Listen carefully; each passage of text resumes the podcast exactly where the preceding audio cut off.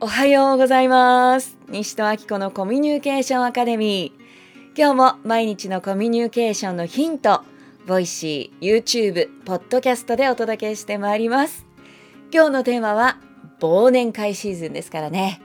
挨拶をするときに緊張しないコツです。どうぞ最後までお楽しみください。さて昨日おかげさまで私50歳になりました。こんなに長く生きさせてもらって本当に感謝でございます。皆様のサポートサポートあってのこと、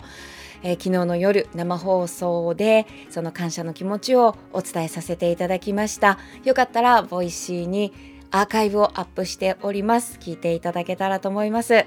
その昨日の放送の中でも少し出てきたことなんですけれども年を重ねるにつれて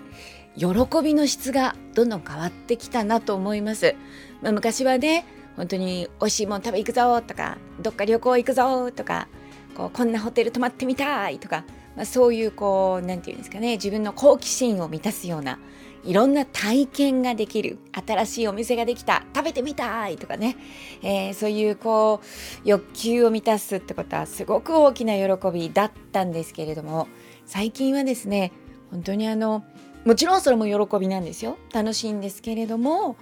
一番の喜びはやっぱり誰かのお力になれた時お役に立てた時なんですよね。はい。実はそれがまさに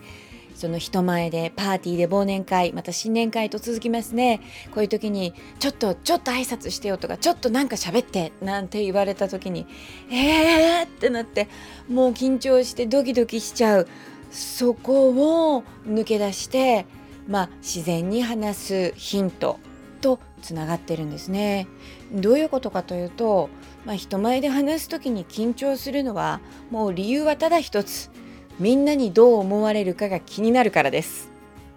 失敗して笑われたくないとか、えー、かっこよく喋りたいとか、まあ、それも結局は周りの方にどう思われるかが気になってるっていうことなんですよね。そうすると緊張します。で結果としてかえってなんかこううまくいかなくなっちゃうってことが起こりがちなんですね。じゃあどうしたらいいかっていうとどんな風にみんなのお力になれるかなって考えてみるんです。みんなに楽しんでもらうことかもしれません。あるいはうんみんなに和んでもらうことかもしれません。その力になるっていうのはねあの何かすごくいいことを言わなきゃいけないとかそういうことではない。またいいこと言わなきゃとか思うとねこれも緊張しますね。まるまるしなきゃと思うとはい緊張します、えですから